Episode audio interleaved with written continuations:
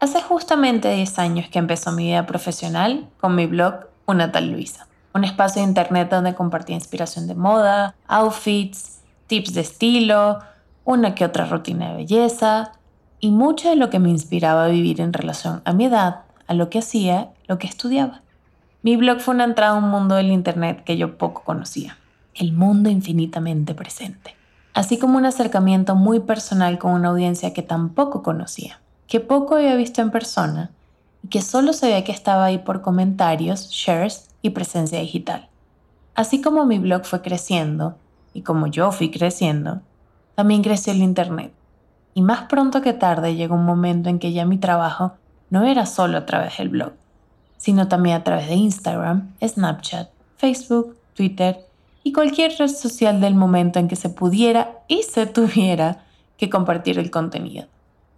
Y así como yo poco a poco me fui adaptando, a veces con gusto y a veces a la fuerza, sobre todo con YouTube, el resto del mundo también se fue moviendo cada vez más a una presencia digital perenne, donde las opiniones se tradujeron a likes, las conversaciones se convirtieron en mensajes directos, la fe de vida se volvió una historia del momento, y el valor del trabajo venía de un constante flujo de interacciones.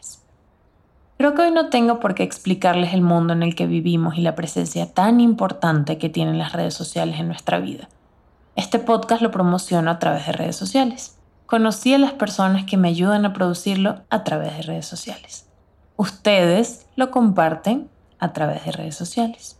Y quizás en este momento, mientras me escuchas, tú también estás revisando tus redes sociales. Las redes se han apoderado y adueñado de nuestra comunicación y una gran parte de nuestra presencia digital con amigos y familiares, y hasta el impacto que tienen noticias y eventos mundiales en la sociedad.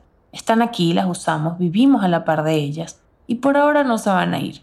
Pero entonces, me pregunto, si todo lo que hacemos está proporcionalmente relacionado a lo que mostramos en nuestras redes, entonces, ¿dónde quedamos nosotros y lo que somos sin ellas?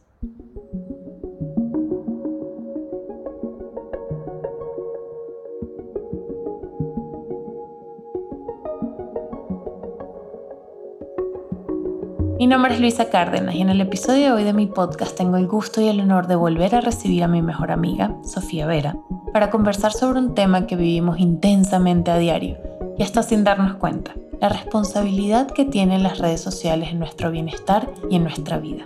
Existe una delgadísima línea entre el uso que le damos a nuestra presencia online para el bien, para mantenernos informados, compartir con las personas que queremos, encontrar nuevos lugares y cosas que hacer, reírnos de chistes y descubrir información. Y luego, el torbellino de ansiedad que nos puede surgir de estar siempre conectados, siempre disponibles, siempre informados, siempre a la espera de qué es lo siguiente, lo que están haciendo los demás, la nueva tendencia, la nueva noticia. wow, puede ser mucho o, o demasiado. No parece cambiar, no parece disminuir ni pausarse. Está siempre en constante cambio y hacia adelante. Entonces, ¿cómo podemos aprovechar lo bueno y mitigar lo malo? ¿En qué han cambiado nuestras vidas de que estamos siempre online? Sofía y yo nos conocimos por Snapchat, así que una red social nos trajo a nuestras vidas. Y por eso siempre voy a estar eternamente agradecida. Pero hoy vamos a hablar de lo que está detrás de esa cortina de beneficios, de lo que quisiéramos aprovechar mejor y de lo que quisiéramos ir cambiando en nuestras vidas para que no nos siga afectando. Así que hoy espero que te pongas cómodo o cómodo, que te sirvas la tacita de café que tanto te gusta, pauses el mundo exterior por unos minutos, quizás que incluso no revises tus redes sociales mientras escuchas esto y nos acompañes a Sofía y a mí a tener otro día maravilloso.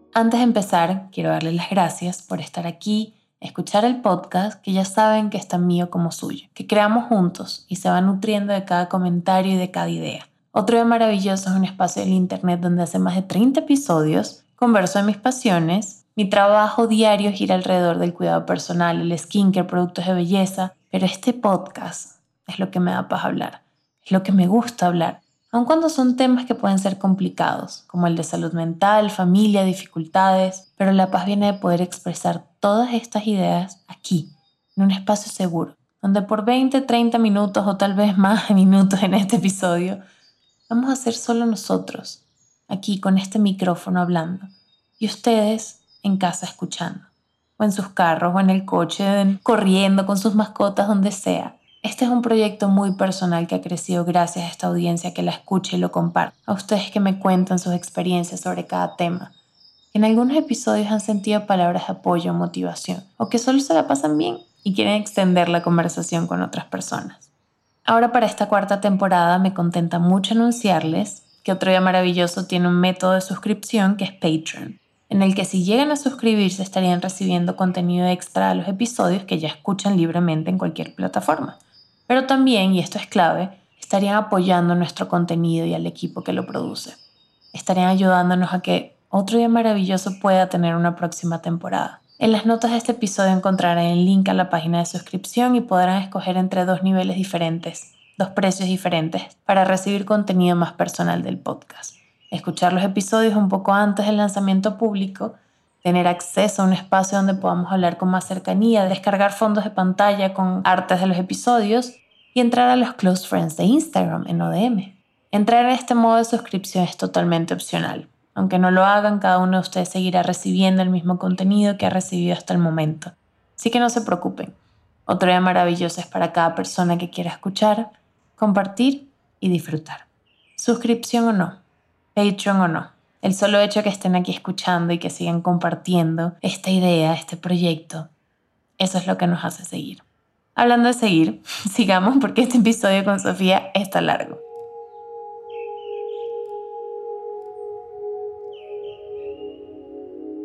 Hola reina, bienvenida otra vez a otro episodio de Otro Día Maravilloso. No sé por qué siento que teníamos tanto tiempo sin tenerte invitada, aunque no tiene sentido porque siempre estás, pero por alguna razón se siente muy largo. Ya sé, yo también lo he pensado bastante. Sentí que teníamos como ocho meses que no hacemos esto. Básicamente. Bueno, nada, como ya escucharon en el intro, hoy vamos a hablar de las redes sociales, de cómo nos puede dar presión, ansiedad, detonar comparaciones y todo este tema que por lo menos yo he vivido no solo a nivel personal, sino a nivel de trabajo, porque me, me dedico a redes sociales. Y tú, bueno, también en tu propio ámbito personal, todo también para los que nos escuchan, ya tenemos un Patreon, entonces las personas que están suscritas ahí están en nuestros close friends y conversamos con ellas también. Ellas fueron parte de los mensajes que leímos antes de preparar este episodio y tuvimos muchos insights, inputs de, de eso y también nos ayudó a armar un poco lo que queremos conversar hoy. Que vamos a hablar de, de redes sociales, que es un tema complicado, tiene como muchas aristas y aquí vamos a tratar de condensarlo todo lo más que se pueda sin perdernos en todas estas aristas y obviamente una vez más hablando desde nuestra perspectiva, nuestra historia y nuestro punto de vista, porque como ya saben, aquí no somos expertas en nada, pero curiosas en todo. Muy bien, muy bien.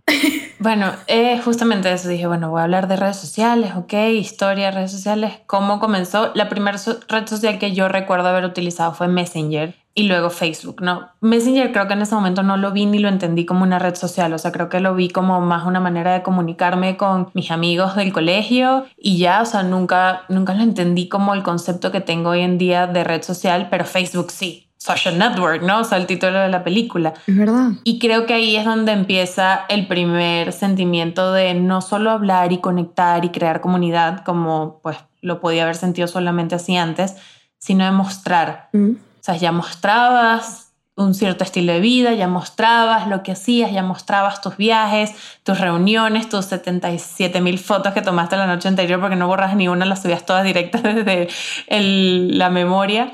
Y creo que ahí vino mi primer sentimiento como de left out, ¿sabes? Como de sentir de repente que todo el mundo estaba en cierta discoteca y yo no porque no me dejaban, eh, de sentir FOMO, ese tipo de cosas. O sea, fue como el, el primer, ¿sabes? Como medio, mm, no sé, destellito de este sentimiento.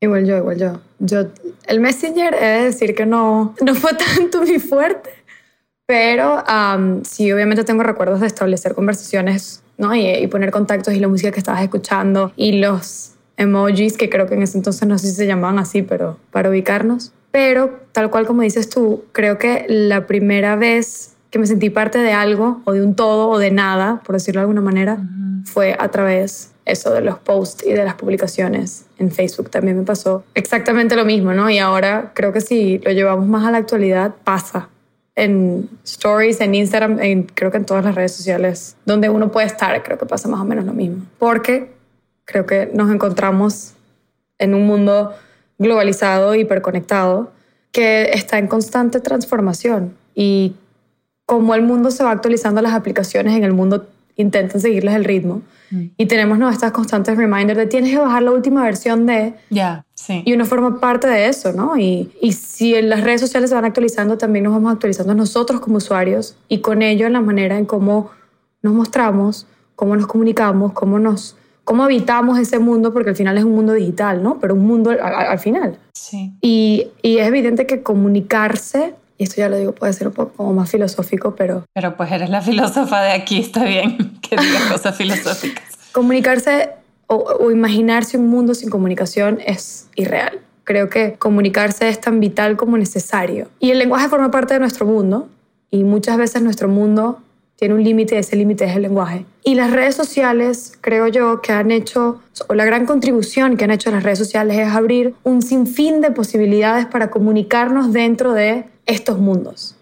Y evidentemente uno como usuario, pues, o los aprovecha o, de cierta manera o de otra. Pero las redes sociales lo que han hecho son ponernos esos caminos a disposición y mostrarnos que existen otras maneras de crear conexiones con otros seres humanos, pues con otras personas a fin de cuentas. Sí, totalmente. O sea, siento que mm, dentro de todo igual es, o sea, como que todo era, no sé, muy lindo hasta que Instagram llegó y nos movió mucho las reglas del juego a, todos en el tema en el que queremos hablar, ¿no? O sea, que es el de la ansiedad y, y esto que, que, nos puede causar mucho las redes sociales. Eh, justamente leyendo como los comentarios que nos mandaban, nos dimos cuenta que la gran mayoría de las personas tiene una, dos, tres cuentas en Instagram diferentes. Yo las tengo. justamente para ciertas cosas, ¿no? Para mostrar una persona, para dar una identidad, para consumir contenido. Yo mi Instagram del trabajo lo uso, que es el de Luisa Cárdenas, que es el que siempre conocen. Lo uso para eso, para trabajo, para hacer networking, para mm, consumir eso, o sea, enterarme de las noticias en el mundo en el que, sabes, trabajo en general. Luego tengo mi otro Instagram que es en el que veo a las amigas con las que estudié en el colegio, en el que poco posteo de repente una vez al año y digo, debería postear todo lo que no subí en el año, ¿sabes? Y como que poner en enterada a la gente de, de, lo que pasó en mi vida. Total. Pero es eso, o sea, al final la manera en la que siento de repente ansiedad o comparación, todo es muy diferente en un perfil que en otro y siento que cada vez es más popular como esto de hacerme diferentes perfiles para mostrar diferentes versiones de quién soy y para limitarme a mí también de repente en, es que en este perfil yo solo me meto cada cierto tiempo, me entero de esto y aquello, pero no me estoy metiendo a cada rato porque, ejemplo, cuentos de mis amigas, me da ansiedad ver que todas mis amigas se están casando, comprometiendo, embarazando, etcétera, X o Y, y prefiero, sabes, solo enterarme por medio de ellas y ya, ¿sabes? Y no tener que, que estarlo viendo a cada rato, siento que es algo cada vez más común. Sí, bueno, y a, lo mejor el que no tiene dos o tres perfiles tiene una lista de close friends, de, de amigos Eso. privados, personales, en el que me he dado cuenta, ¿no? Que mientras lo comento, porque yo no la tengo, porque no entiendo muy bien de qué va, cuando lo comento con mis amigos me dicen, no necesariamente en estos, en estos círculos privados pongo a mis amigos más allegados, a lo mejor hay gente que no conozco, pero es gente que siento que no me va a juzgar. Ok. ¿Me punto. explico? Sí, sí, lo entiendo. Ojo, yo, no, yo tengo close friends, casi, creo que nunca subo nada, uh -huh. pero justamente sí, o sea, tengo gente que me ha agregado a su close friends que yo digo, uh -huh. we're not close friends. Yeah, of course. Como que, o sea, de, de cuando, y, y es eso, y, y no lo juzgo, o sea, gente que su vida, pues sí, o sea, me, me, parece bien. O sea, yo no soy una persona que en general juzgue como el estilo de vida de las otras personas. Yo siento que esta gente ve eso en mí y entonces se liberan y ponen como, ¿sabes? Lo que quieren. O sea, desnudos, o sea, lo que sea. Y es como, good, bien por ti. Sí, sí, sí, eso, eso, eso pasa demasiado. Y lo curioso es que, una vez más, no se conocen. Entonces tú estás metiendo a esta persona dentro de tu círculo privado porque asumes y presupones que por la cara que él muestra o por las cosas que publica o no, pueden tener puntos afines y una vez más todo es una, como una assumption, como una Sí. Presu- presuposición, no sé cómo se llama, Suposición. suposición, suposición que estás haciendo por la curaduría que esta persona ha mostrado de sí mismo en Mm. redes sociales, que una vez más es lo que él decide mostrar. O sea, me dijeron eso y fue como, ya va, es que estamos haciendo prejuicios de prejuicios de prejuicios de lo que suponemos, imaginamos de que el otro podría decir o pensar de ti Sí. o tú de él. O sea, me parece como un juego cerrado, pero que ocurre solo en las redes sociales. O sea, se me hace una manera de, de conectar, porque creo que ese es el fin, ¿no? Al final, conectar con otra gente.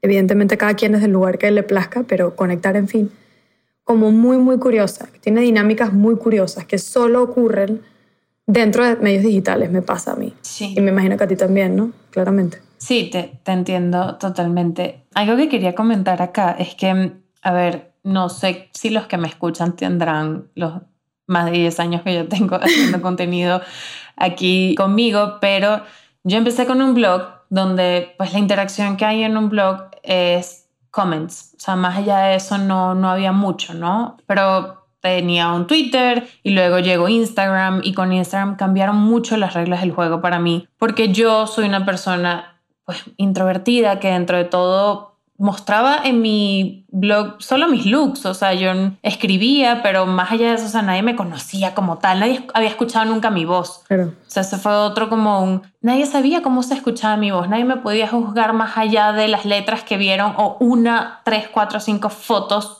que yo escogí, ¿sabes? Y cuando llega Instagram y su inmediatez y todo, empieza a haber también un hate, que eso no fue ni nunca ha sido un hate grande porque pues no soy una persona con demasiados millones de seguidores, ni soy una persona que ande detrás de polémicas que suelen llevar a esto, mm, pero bueno, un hate tipo, es que eh, te vistes como abuela. Y yo, sí, gracias, ando vestida con ropa de mi abuela casi siempre. Es que te vistes como una señora, es que no sé qué, ¿sabes? Y al inicio sí me afectaba muchísimo. O sea, para mí yo no sabía llevar eh, las críticas de esa manera claro. y el no entender cómo alguien te puede decir un comentario hacia tu cara de manera negativa me parecía como de otro mundo, o sea, yo no, no lo entendía y me costó mucho trabajar con eso, lo que hizo que durante fácil tres años, yo cada tres meses me cuestionaba borrarme todo. El blog, mis redes, o sea, tipo, bye, no existe una tal Luisa, que era el blog y mis redes, Claro. me lo cuestionaba todo el tiempo porque decía, es que tal vez yo no estoy hecha para esto, o sea, tal vez yo no tengo la coraza que se necesita para crear contenido. Me afectaba mucho y creo que es algo que pocas veces recordamos, que o sea, detrás de esa curaduría que tú llamas, sí hay igual un ser humano, ¿sabes? Claro. Que siente, que padece, que muchas veces eso, o sea, ya sea para ti, ay, pero es que te lo dije de buena nota, o ay, es que yo no, o sea, I mean well, y es como, no, o sea, si no me lo hubieses dicho a mi cara, ¿por qué me lo escribes? ¿Sabes? Claro. Entonces, ya hoy en día me río, lo comparto, o sea, ya es como, o sea, yo pasé eso, pero sí fue muy doloroso y, fui, y sí fue como un área de las redes sociales que me hizo sentir como muy insegura durante mucho tiempo. Es que, es que claro, o sea, yo pienso que lo que creo que pasa con las redes sociales es que se asocia o se le da más poder que que en realidad es y tiene, tanto como para el que muestra como para el que el consume. Y con esto quiero decir, parece que se nos olvida muchas veces que las redes sociales son simplemente un servicio que está puesto para que distintos individuos a partir de ese servicio creen un perfil público o semipúblico, porque sabemos que privado en Internet realmente no hay nada, Nada. porque siempre uno deja una huella, ¿no? Deja ese footprint en cualquier plataforma que esté, porque no es un número al final en, en- en estos medios. Y que a partir de ahí uno puede articular conexiones dentro de este mundo digital, para bien o para mal, pero es meramente eso, ¿no? Es la posibilidad de poder crear una presencia digital que uno, una vez más, presenta acorde a unos valores morales, éticos, estéticos, políticos, lo que quieras, en el que a partir de ahí empiezas a construir tu propia identidad. Eso es todo. Eso es en sí el, el porqué y el para qué de las redes sociales, ¿no? Crear estos espacios que están a disposición de cualquiera que, que quiera y sepa usarlos. La cosa es esa, ¿no? Y, y ojo, y si sabemos usarlos y, y los aprovechamos, son increíbles. Claro. Enos aquí. Yo te conocí a ti a través de Snapchat, True. conocí a Oriana, la productora de este podcast, por Twitter. y los conozco a todos ustedes de cierta manera quienes nos escuchan gracias a esto, a este podcast, que también es una manera más de, de conectar. Entonces, claro que tiene muchísimos beneficios, sin embargo, siento que Jesús se ha movido de una manera oscura de repente y, y yo recuerdo sobre todo en la pandemia la cantidad de gente que, claro, que no estaba trabajando, que estaba en sus casas, entonces estábamos más y más metidos en, en, redes sociales. Total. El hate que yo nunca había tenido surgió en ese momento. Obviamente mucha gente frustrada, mucha gente pasándola mal, yo incluida porque estaba en un proceso de depresión y estaba todo el mundo ¿sabes? buscando la manera de, de drenar y no tan positivamente en la pandemia. Claro. Me pasó que muchas amigas, mucha gente cercana, mucha gente de trabajo se cerró las redes, tipo por un mes, por tres meses. Incluso conozco gente que nunca más las volvió a abrir después de ahí. Porque era eso, o sea, era como un sentimiento de yo estoy aquí encerrado, pero de repente alguien en el otro lado del mundo no, no está encerrado y si está ¿sabes? gozando la vida. Está, eh, está encerrado a lo mejor en Aruba. Ajá. O sea, me explico. O está encerrado en una isla del Caribe y tú en invierno en Carolina del Norte Sí, con sin tu menos seis familia o lo que sea. Entonces, claro, sí, y, y precisamente eso, ¿no? Eso, y, y volvemos siempre al principio, ¿no? Que uno ve la realidad desde donde está parado y Mm. uno proyecta en el mundo lo que, o sea, uno ve en el mundo los colores que tiene puestos encima, por decirlo de alguna manera. Porque al final, si, si, te, si te pones a verlo en abstracto, ¿no? Y sacas toda esta carga propia o privada o emocional que uno tiene cuando ve al otro, en realidad las redes sociales no son otra cosa que una puesta en escena de la diversidad que hay en el mundo. Y, y eso es, si lo ves en abstracto, es hermoso y es bello porque el único fin es mostrar lo que hay. Como tú hagas esa lectura de la realidad, evidentemente, una vez más, y volvemos a lo mismo, porque yo creo que es el principio de la humanidad, Mm. uno proyecta afuera lo que lleva adentro. Entonces, si uno está frustrado, pues eso, ve que tu tío que está, se quedó encerrado en Aruba, lo que te da rabia y te da celos y te molesta porque tú estás en Carolina del Norte. Cuando en realidad a lo mejor tu tío está diciendo, ¿por qué no estoy en Carolina del Norte con mi sobrino tomándome un cho- chocolate caliente con él? ¿Qué hago aquí? Entonces, claro, hay una línea muy fina y, y esto una vez más lo proyecto con el todo. No existe una cosa sin su contrario. No existe el sí sin el no, no existe el arriba sin el abajo. Y en las redes sociales, como todo en la vida, hay una línea muy fina, ¿no? Que, es lo que hace que uno se dé cuenta en qué lado del extremo está parado. Entonces, sí, hay, en las redes sociales hay un principio fundamental que, como es esta de la diversidad, la consecuencia es que hay libertad de expresión, ¿no? Porque para poder mostrar esta diversidad hay un principio de libertad que es el uno querer, poder, querer y poder mostrarse. Ese es el lado positivo de verlo.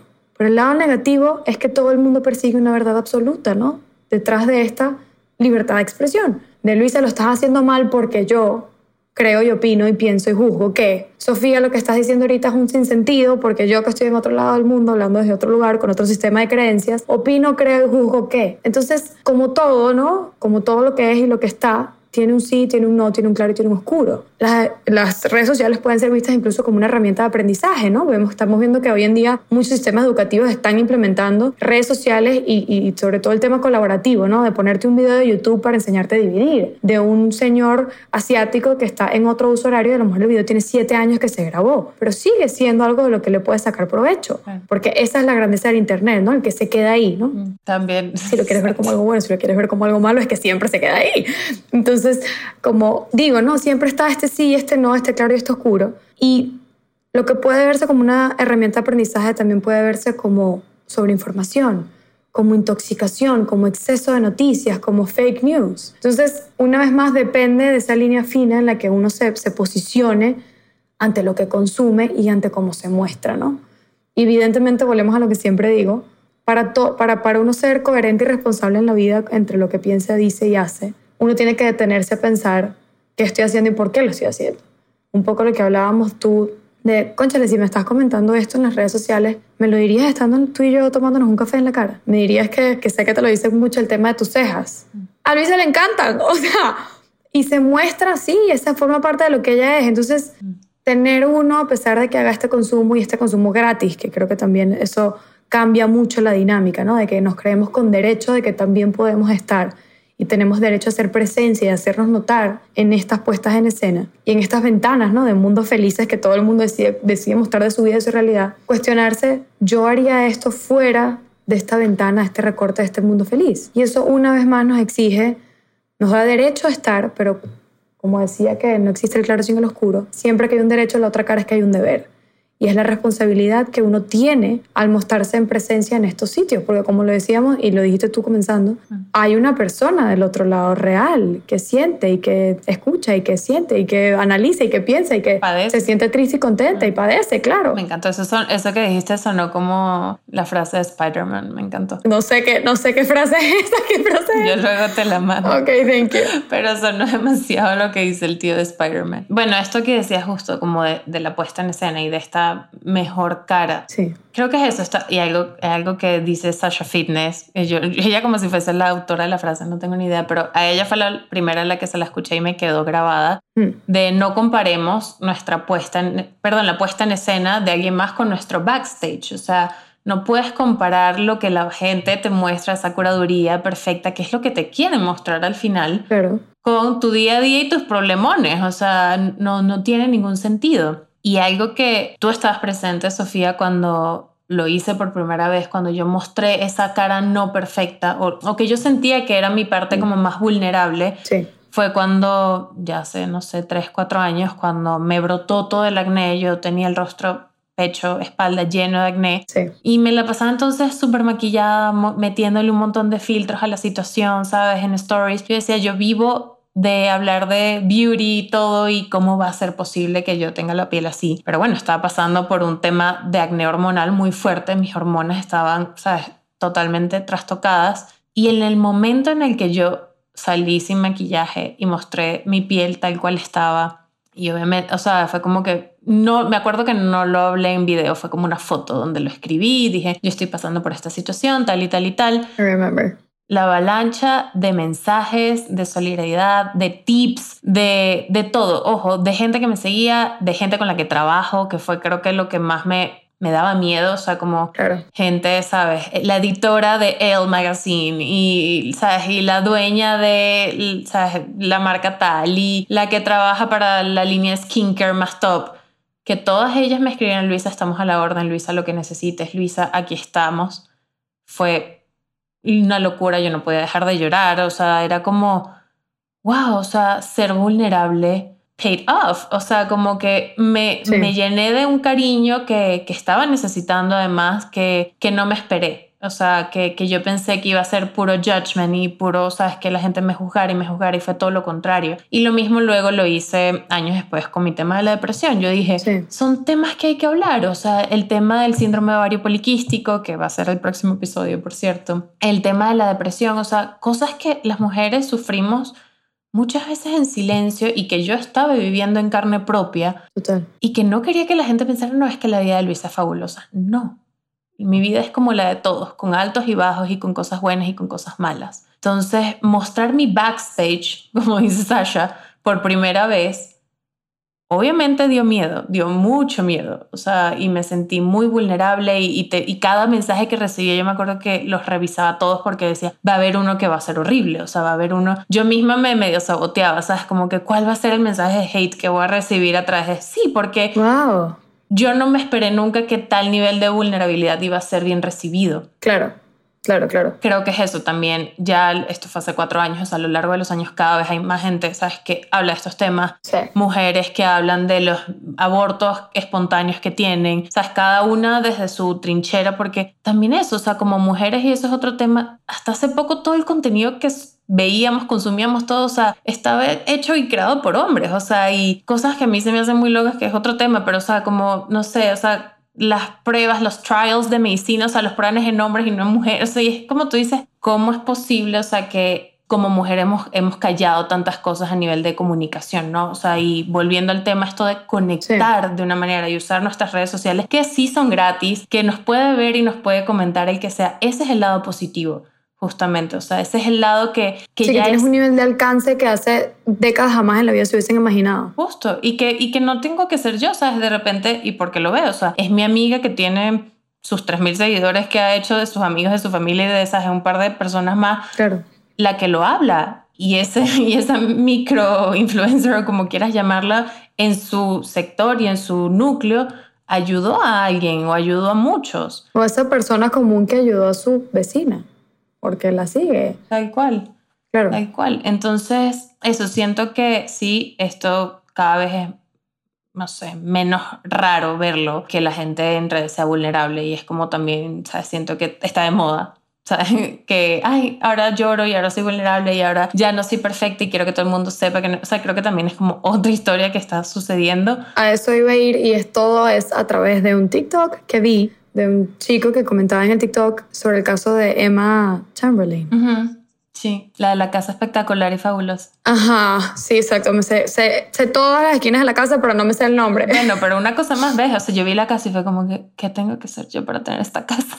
Esta cocina, por lo menos. Total, Pero el, el, fenómeno que hay detrás de ella, ¿no? Como esta obsesión por el exceso de verdad, ¿no? Esa obsesión con el ser real, mm. con el ser yo me veo como ella, yo puedo ser como ella, porque ella postea con el pelo sucio, porque postea que tal cosa, o sea, y, hay ese nivel como de cercanía con una persona que mm. claramente no tienes nada que ver, porque ella tiene, trabaja en la industria, tiene millones de dólares y tiene un equipo detrás de toda la fachada que está poniendo, ¿no? Sí, o sea, probablemente alguien le puso el pelo sucio, o sea, en ese momento. Obviamente, no, claro. Entonces, hay, hay, hay, eso, eso lo decíamos, como otra vez volvemos en las líneas finas, que yo creo que es lo que delimitan el mundo. Hay, sí, yo creo, y me ha pasado mucho, sobre todo por el contenido que estoy viendo, ya no tanto en Instagram, sino en TikTok, que creo que la gente está como más contando sus puntos de vista, por lo menos esa es la curaduría que yo tengo en mi, en mi, en mi TikTok, evidentemente esta, esta obsesión con el ser real, ¿no? Con el que tener que contar una historia o un trauma o un yo vengo de dónde y este mostrarse vulnerable siempre, todo el tiempo, en todo contexto y que todo tu contenido sea a partir de una experiencia mm. que presentas como traumática, ¿no? Pero que luego pasa un factor muy curioso, que es que si te encuentras a esta persona en la vida real, jamás en la vida hablaría de esa experiencia traumática. Mm. ¿Me expliqué? Como esta incoherencia o, esta falta de hilo conductor entre cómo nos presentamos en una red social, en una red social, ¿no? Eh, a partir de la historia, del yo, del cómo yo me quiero mostrar, y luego cuando salgo de ese caparazón y me muestro en la realidad y convivo con gente que me conoce y que me consume, quiero decir consume, que me, que me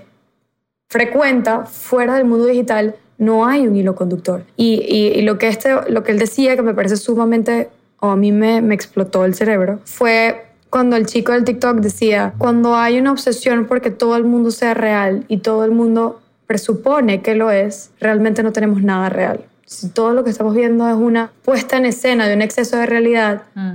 nadie está mostrando su realidad como es, porque la, la, estás construyendo. Entonces, una vez más, no hay nada malo y no queremos que eso suene tipo un, un episodio de pura descarga contra las redes sociales, porque no. Yo personalmente no creo que sea así. No hay nada malo, yo para mí no me, parece incoherente o me parece un pensamiento loquísimo que cada quien quiera cultivar una buena imagen de sí y que cada quien quiera hacer como su carta de presentación y está una vez más puesta en escena de lo que uno es, cree y comulga. Pero deducir que una persona es o vive o piensa de una determinada manera por cómo se, por cómo se presenta, creo yo que deriva muchas veces en el gran mal de no saber más una red social que en mi experiencia de vida ha sido comparación y frustración. Mm.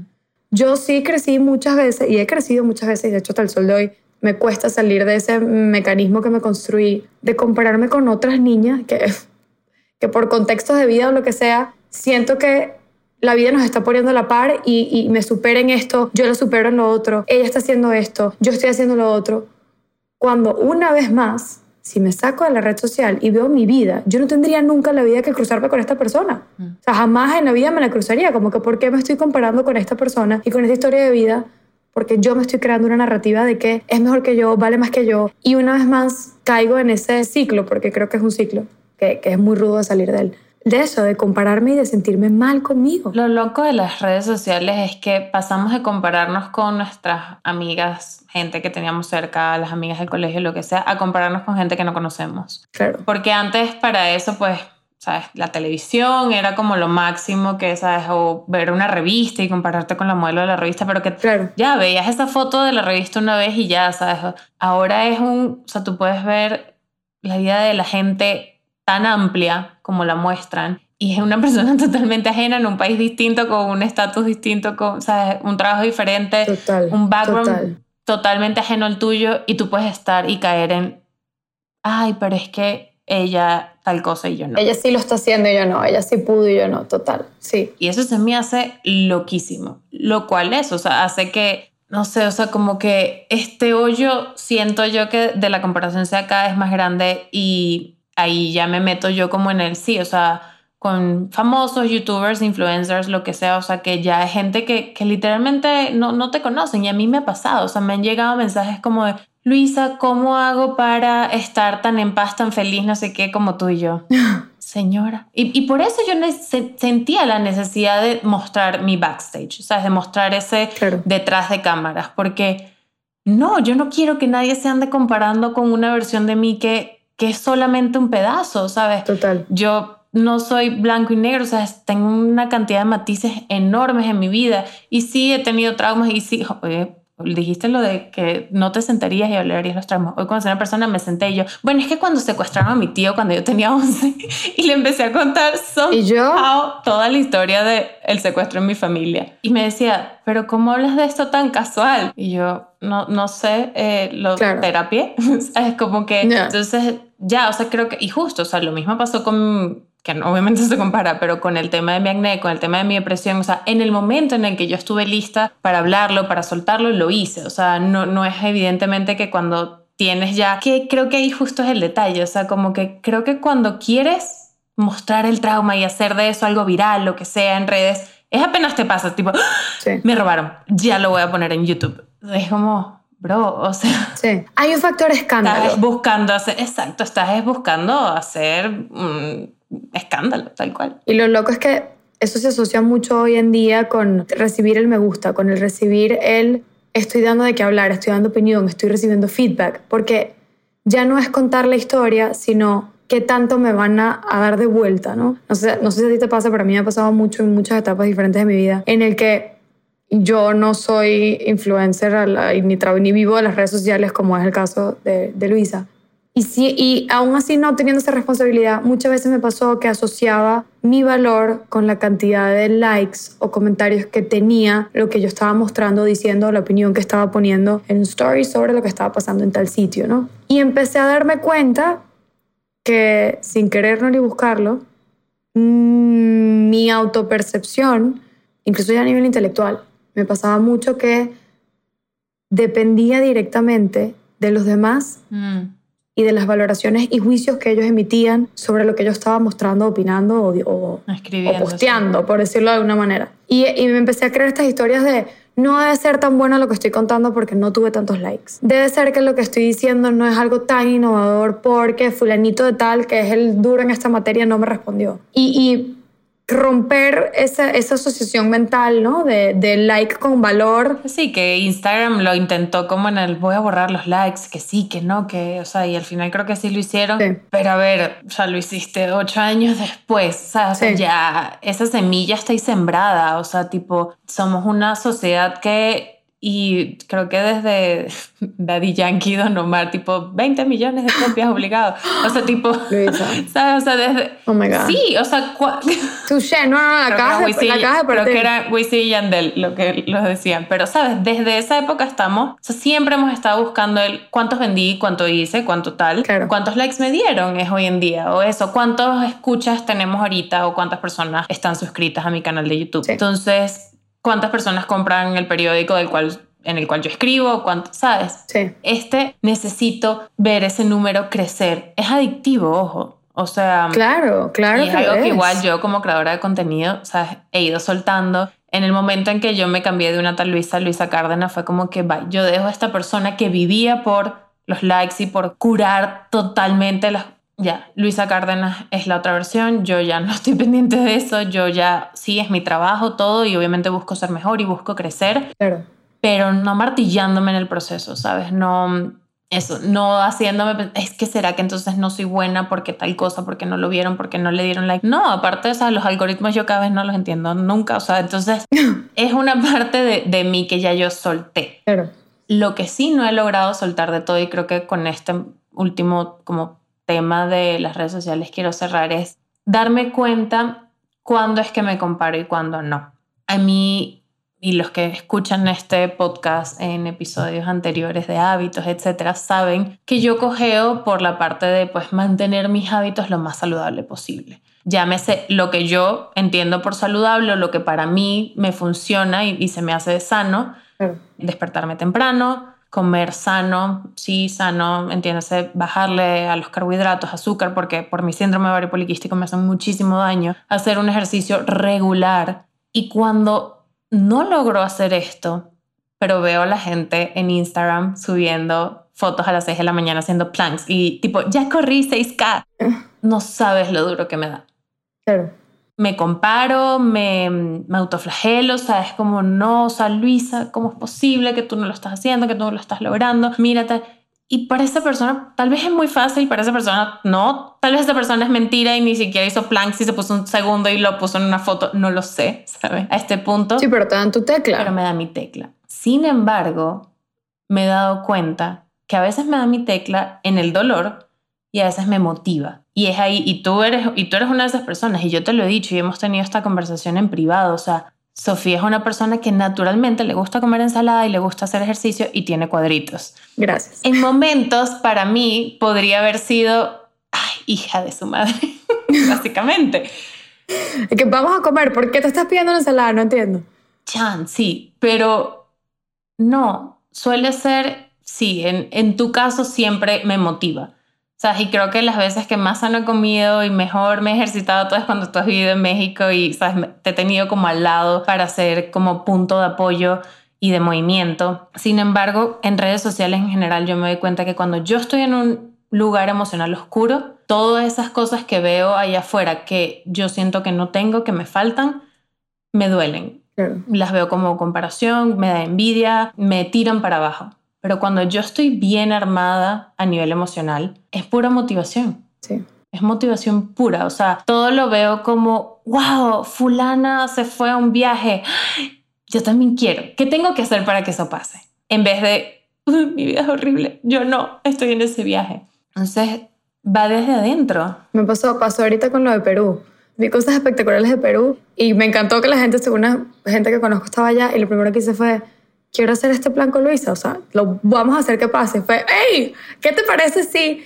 Porque claro, exacto, uno proyecta fuera lo que lleva adentro y uno mide al otro con la vara que lleva adentro, para bien o para mal. Entonces, a partir de ahí tienes que ser más cauteloso, ¿no? Y no ser tan estricto, evidentemente, porque pecamos muchas veces de mirar hacia afuera sin mirar hacia adentro y eso es error número uno. Y por eso creo que a la hora de, de tratar las redes sociales uno o la recomendación que yo daría, como persona que ha estado en, en, lugares, ¿no? Como, como persona que ahora mismo está poniendo ese contenido para los que van a escuchar esto y ojalá puedan aprender algo de aquí, como la persona que también aprende de, de, de otros, ¿no? Que están en este proceso de crear y de dejar cosas en este mundo digital. Y una vez más, esa es la parte bella, ¿no? Este, este poder aprender y crecer a través de estas plataformas. Pero si uno tuviera que, o si a mí me preguntarían como, ¿qué es lo que recomendarías para siempre reconocer esa línea fina, ¿no? Entre estos dos contrarios que es lo que ha hilado todo lo que hemos estado contando. Pensamiento crítico, ¿no? Yo creo que tener y construir criterios propios y no caer en, el error que yo creo que también es un mal de, nuestros tiempos modernos, que es la cultura de la cancelación, ¿no? O me opongo a esto porque simplemente a mí no se me ajusta, ¿no? No va con lo que yo creo y comulgo, entonces ya insulto, juzgo, critico, creo un debate público en redes sociales sobre, oye, porque esto no me parece, a mí, obviamente, todo desde nuestro ombligo, creo que para evitar eso uno tiene que tener criterio y construir criterio lleva tiempo y, construir carácter y construir eh, valores, ¿no? Y hacer como ese cuerpo de lo que uno es y ser coherente y actuar conforme a ello lleva tiempo y es trabajo y es complicado, pero creo que es nuestra, nuestra, lo primero que tenemos que hacer y lo más importante es saber lo que uno es y por lo que uno se para y defiende. Y eso va de la mano con, con otras dos cosas que creo que es respeto al otro esto quiero decir con respeto a la manera de hablar, a la comunicación y respeto a la diversidad, ¿no? que era esto que, te, que, decía un comienzo. En principio nadie se va a poner a, ver distintas maneras de estar en el mundo porque todos sabemos que hay miles y millones de habitantes en este planeta y cabemos todos y hay espacio para, para todos. ¿no?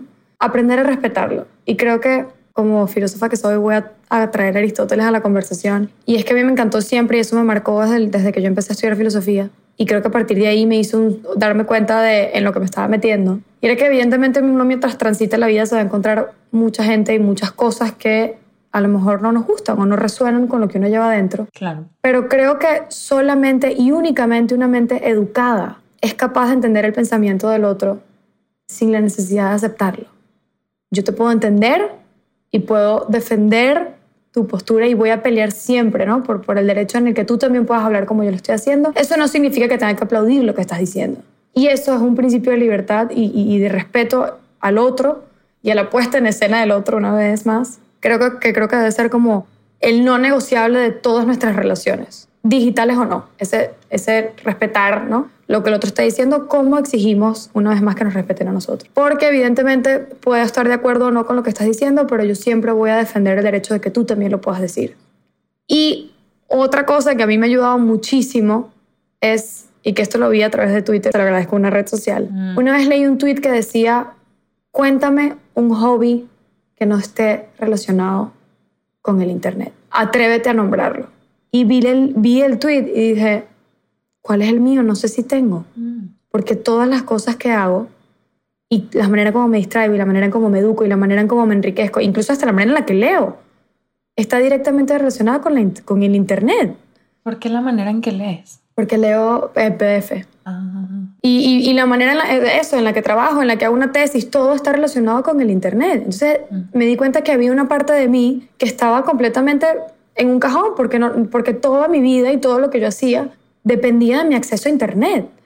Y, y, ahí fue una vez más donde, en pandemia, gracias a Dios, caí en cuenta en esto y dije, vamos a retomar el ejercicio, vamos a empezar a hacer algo que nos hace sentir bien y para mí fue ese, ¿no? Y hoy en día lo agradezco porque han pasado años y sigue siendo consistente y ha sido para mí, ¿no? Y me ha revelado muchas otras cosas, pero conectar con el mundo real me ha ayudado muchísimo también a diferenciar y medir dónde está esa línea fina entre por qué y para qué estoy en las redes sociales. Sí, me hiciste pensar y fue como que el mío sería la cerámica. Eh, Genial, yo debería ir por ahí también. ¿Sabes por qué me encanta la cerámica? Porque tienes las manos muy sucias y no puedes agarrar el teléfono. Wow. Entonces, literalmente es un momento de... Wow, no lo había pensado. Estás aquí, ahí con la gente que tienes alrededor y, y, ya, ¿sabes? O sea, como que es desconexión de redes sociales para mí y es como mi, mi tiempo aparte. Bueno, quiero cerrar este tema aquí con Sof, justo como dejando el mensaje de que recuerden que sí, claro que es normal sentir ansiedad, ver y, y compararse todos a a todos nos ha pasado eso. solemos ser todos un poco de los dos, un poco los que sin darse cuenta causamos la, la inseguridad en el otro, eso sucede, y, y, también nosotros sentirnos inseguros a veces. Pero eso quiero recordar aquí el episodio de gratitud, porque yo sí he sentido que cuando estoy muy conectada con mi agradecimiento, mis inseguridades, mis comparaciones disminuyen muchísimo, porque ya no veo las cosas como, ay, wow, ella logró esto o esta persona hizo aquello.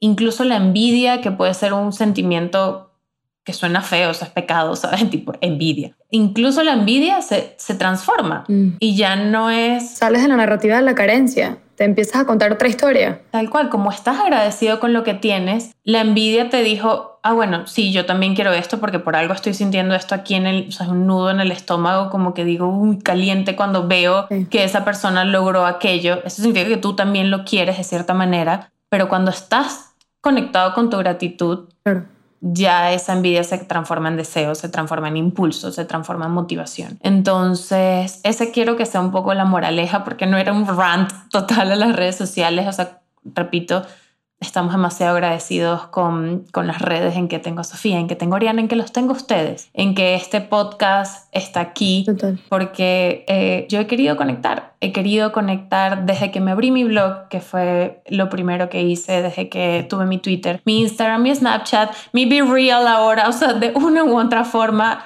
estoy es queriendo conectar más allá de mostrar. Claro. Y creo que eso y, es un mensaje que recibí mucho ahorita en los close friends de ODM, era lo que me pasaba, o sea, que, que decían como Luisa, sí me pasa todo esto, todo esto me da ansiedad, pero sigo aquí, sigo a ODM y sigo esto porque ha sido una ventanita donde he podido dejar esos sentimientos a un lado y me he podido sentir también acompañada. Entonces, eso es lo que queremos acá siempre, dejar, obviamente eso, no somos expertos en nada, sino hablar, sacar como esos no sé, esos sentimientos, esas cosas que de repente podemos estar aquí, que conversamos entre amigas, pero siempre dejando una moraleja y algo mm. positivo para que esos días sean maravillosos. Bueno, muchísimas gracias, Sof. Por estar aquí, por prestarme tu tiempo. Ahora esto fue sin diferencia horaria, porque Sofía está en este momento en Venezuela y eso hizo las cosas mucho más fáciles, porque pudimos grabar.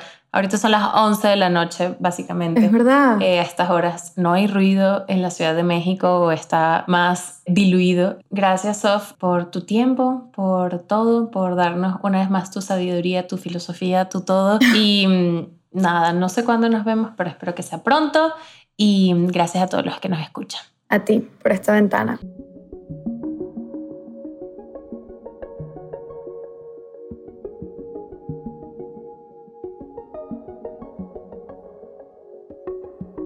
Una vez más te doy gracias por estar aquí y escucharme, escucharnos. Hoy también a Sofía. Mi nombre es Luisa Cárdenas y este es mi podcast Otro Día Maravilloso. Gracias a todos por seguir aquí, por siempre servirse esa taza de café o té que tanto disfrutan y por seguir creciendo conmigo en lo que hago. Otro día maravilloso es una producción independiente de Aticolab. Somos un pequeño equipo que trabaja todos los días por llegar a más personas, así que les agradecería muchísimo si pueden apoyarnos compartiendo sus episodios favoritos en redes sociales, siguiéndonos en Instagram y en TikTok como arroba otro día maravilloso, suscribiéndose gratuitamente desde la plataforma que lo escuchen y siguiendo mi canal de YouTube si quieren también ahí ver los videos. Estos pequeños aportes ayudan inmensamente a este proyecto, así que infinitas gracias. Si disfrutan las ideas de Sofía, la pueden seguir en Instagram y en Twitter como arroba sverat, donde como ella dice, les va a contar cosas y seguir abriendo debates para hablar de temas como estos o incluso mucho más filosóficos. Como siempre, René Andrade, mejor conocido como Kaitak, Mezcla el sonido y compone la música que escuchas en este momento desde Madrid, España. Gavicha Sinestrada diseña toda la hermosa imagen que nos acompaña desde Buenos Aires, Argentina. Claudia de Lima crea todo el contenido de TikTok que sigues en nuestras redes desde Caracas, Venezuela. Y Oriana Mata produce cada episodio conmigo desde Monterrey, México, para que semana a semana podamos seguir creando un contenido más cercano a mis pasiones, pero también más cercano a ti. Espero que estés pasando una bonita mañana, tarde o noche y nos escuchamos de nuevo en un próximo episodio. Bye, besos.